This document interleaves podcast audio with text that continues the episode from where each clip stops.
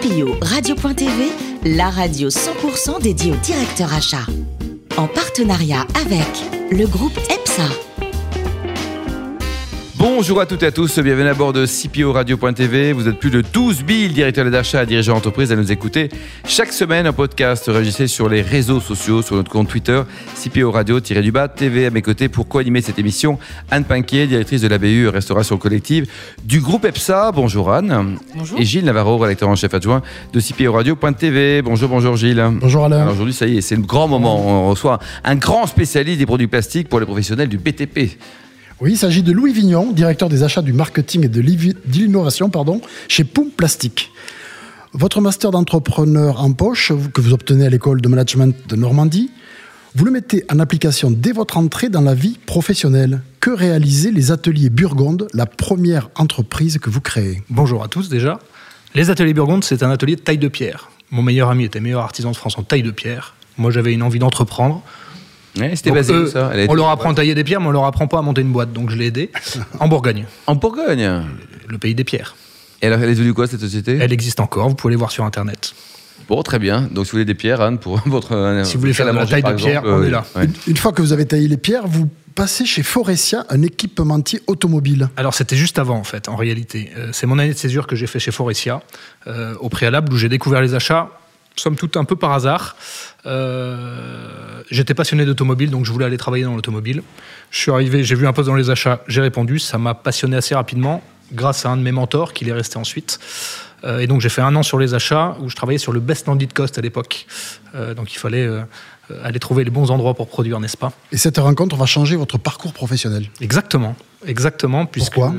puisqu'ensuite, après les ateliers Burgonde, quand euh, quand j'ai un petit peu fait le tour de cette première question, il m'appelle et il me dit euh, euh, l'automobile c'était trop procédurier pour toi, mais là je viens d'arriver chez Bouygues Construction, là il y a tout à faire dans les achats, donc est-ce que ça t'intéresse Et je le rejoins à ce moment-là.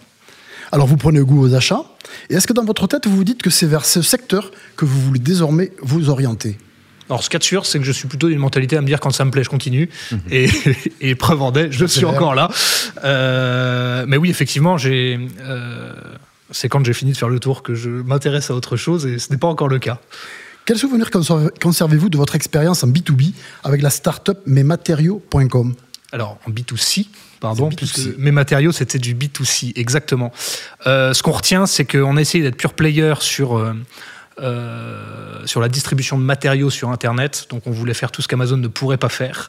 Vaste Euh, programme, là, hein. et oui, vaste programme. Donc, c'était à la fois passionnant parce que l'univers des startups est absolument passionnant et que l'innovation est omniprésente.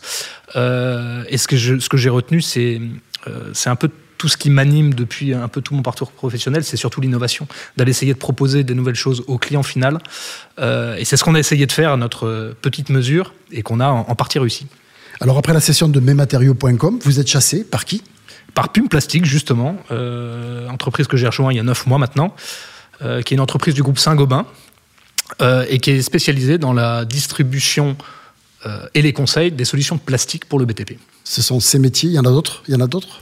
Le principal métier, alors sachant que là-dedans c'est très vaste ce que je viens d'énoncer, euh, on touche à la fois à tout ce qui est à l'intérieur du bâtiment et ce qui est à l'extérieur du bâtiment. Anne? Alors, votre, votre titre est directeur des achats, du marketing et de l'innovation. Euh, donc, on a une responsabilité marketing et innovation en écho à cette fonction achat. Est-ce qu'il y a un prisme particulier? Est-ce qu'il y a une fonction qui prime l'autre? En réalité, tout va ensemble. Le marketing, c'est qu'est-ce que je veux vendre dans mes magasins. Euh, c'est ça le choix qu'on fait. Ensuite, une fois qu'on a décidé ça, on va vouloir acheter. Et l'innovation est, est très logique en fait au travers de tout ça parce qu'on va pousser nos fournisseurs qui sont quand même un prisme important, même s'il n'y a absolument pas que euh, les fournisseurs. Nous aussi, charge à nous d'être euh, innovants. euh, qui colle au métier à la fois du marketing et de l'innovation, et de l'innovation et des achats, puisque pour moi tout ça est intimement lié. Donc il n'y a, y a pas un métier qui prend le pas par-dessus l'autre, c'est un tout. D'accord. Et justement, dans cette, dans cette question euh, d'innovation, comment procédez-vous pour euh, euh, permettre l'accès au marché de produits innovants? Quand on pense, on imagine aux, exigences qualitatives ou aux exigences normatives que, que vous devez respecter? Alors exactement, ça c'est quelque chose d'abord, les normes c'est fondamental pour nous, on ne vend, pas, on ne vend absolument rien sans normes. Maintenant, déjà je me permets un petit constat, c'est que si on regarde la distribution beaucoup plus alimentaire, il y a de l'innovation en pagaille. Vous allez dans un, dans un supermarché, Il y a, euh, tout est changé. Il y a, je crois qu'ils sont à 20% de rotation par an, quelque chose comme ça. Dans le BTP, alors je m'avance sur un chiffre qui n'engage que moi, je dirais que c'est de l'ordre de 2%. Donc on, a, 2%, un pro- ouais. on a un premier sujet, alors dans mes métiers, hein, on a un premier sujet qui est d'aller euh, d'aller capter ça finalement et de pousser nos fournisseurs, et c'est là où nous avons une responsabilité, de pousser nos fournisseurs à innover pour nous. En fait, c'est ça notre travail au quotidien. C'est certes d'aller chercher tout ce qui est R&D chez les uns et les autres, d'aller piocher les bonnes idées qu'on peut aller trouver sur d'autres marchés, mais surtout de pousser nos partenaires actuels à aller innover pour nous en, en faisant des co-développements. Et dernière question, peut-être un peu provocatrice, est-ce qu'on peut euh, vendre en- encore du plastique en 2019 Oui, c'est plus très à la mode, là, Louis. hein. avec, le plastic bashing, alors c'est un, c'est un vrai sujet extrêmement important et stratégique pour Pume Plastique. Alors on garde le nom de Pume Plastique. Euh, pourquoi? Parce que la réalité, c'est que le plastic bashing, il se fait surtout sur les bouteilles et tout le reste. Et nous, on se veut apporteur de solutions. Pume Plastique est extrêmement en avance sur le sujet. On a euh, énormément de produits qui sont à base de produits recyclés, de PVC recyclés. Pour information, ça se recycle jusqu'à 7 fois. Et nous sommes. On est en train d'équiper les bennes, de bennes, euh, un certain nombre de nos agences, justement, pour pouvoir collecter. Puisqu'en fait, le sujet qu'on a, c'est qu'on n'arrive pas à collecter, il n'y a pas assez de matière recyclée Ouais, pour pouvoir produire le plastique. Et on se veut être extrêmement en avance sur ce sujet. Et non, nous croyons fortement aux, aux- aux produits plastiques qui ont plutôt tendance à remplacer d'autres types de solutions qui sont autrement plus polluantes. La culture d'entreprise, chez vous, elle est importante Elle est forte Fondamentale, extrêmement Combien de forte. collaborateurs au total? 1300. 1300. Ils sont répartis dans combien de pays? Ils sont Alors, nous sommes franco-français, Bon. 210 agences, donc on couvre l'ensemble du territoire métropolitain. D'accord. Et la culture d'entreprise dont vous dites euh, Fondamentale. Il y, a une, il y a une vraie culture. J'aime à dire que euh, la première chose que j'ai pu voir et qui sort des études clients qu'on fait, pourquoi est-ce que les gens viennent chez Pune Plastique D'abord, c'est le sourire de nos collaborateurs. Et ça, pour moi, c'est la partie sourire. la plus importante de notre culture. Ouais. Donc vous êtes tout le temps la banane, vous? Exactement. Alors justement, les nouveaux fournisseurs, là, c'est une question classique dans, à, à la radio. Vous prenez un peu de temps pour les rencontrer, des, des- des Oui. jeunes. Vous faites confiance à des, des jeunes boîtes qui n'ont pas forcément un premier bilan. Il faut attendre d'avoir 17 bilans avant que éventuellement on puisse travailler avec eux? On a plein de choses dans le pipe et justement, moi, j'ai des- sujets comme ça qui nous intéressent en se disant, euh, ce qui nous intéresse, c'est la créativité des uns et des autres. Ouais. Après, il y, y a tous les sujets qui deviennent un peu plus pragmatiques, euh, mais je peux pas vous tenir le discours de dire on veut aller vers l'innovation et on peut pas faire confiance aux jeunes. Ouais. Euh, surtout moi qui viens d'une start-up. Oui, c'est ça, quoi. serait, euh, Et vous n'avez pas envie de recréer parce que euh, salarié, créateur, salarié, créateur. Enfin là, c'est le moment de recréer, non? Neuf mois que je suis arrivé, laissez-moi un petit peu de temps, s'il vous plaît. Bon, vous êtes passionné par les, les voitures, les voitures Oui. anciennes notamment. Qu'est-ce que vous avez comme Vous en avez quelques-unes? Et si oui, lesquelles? Alors, j'ai une deux chevaux. J'adore Ah, les vieilles ça. voitures populaires. J'en ai une à mes 18 ans. Alors là, c'en est une autre parce que celle-là n'a pas résisté à, à- quelques années. Et puis j'ai une voiture un peu plus allemande qui est, qui est plus amusante. de, de quelle marque? BMW. D'accord. Et vous êtes euh, fait des petites sorties le week-end? Vous allez vous balader? Exactement.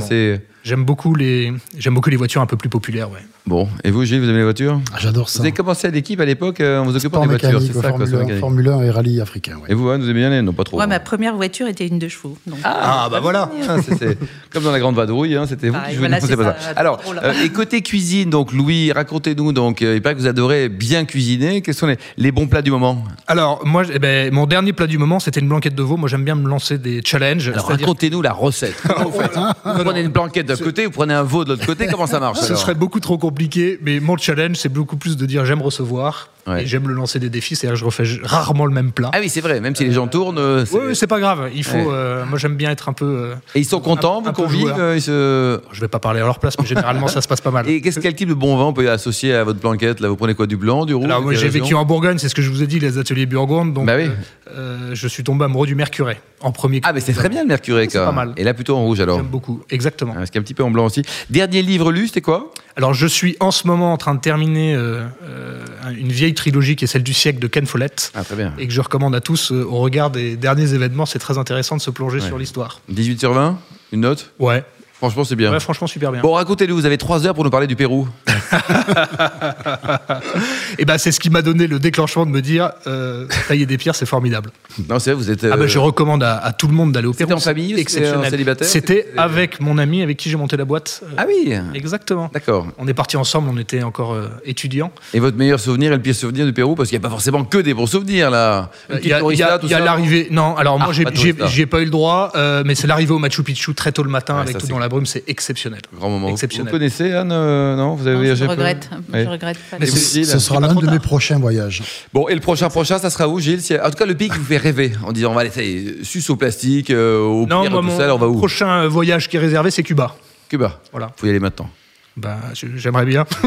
merci Louis, merci également à vous Anne et Gilles. Fin de ce numéro de CPO Radio.tv. Retrouvez tous nos podcasts sur le site hein, cporadio.tv et retrouvez notre actualité sur le compte Twitter et LinkedIn. On se donne rendez-vous vendredi prochain à 14h pour une nouvelle mission. CPO Radio.tv vous a été présenté par Alain Marty.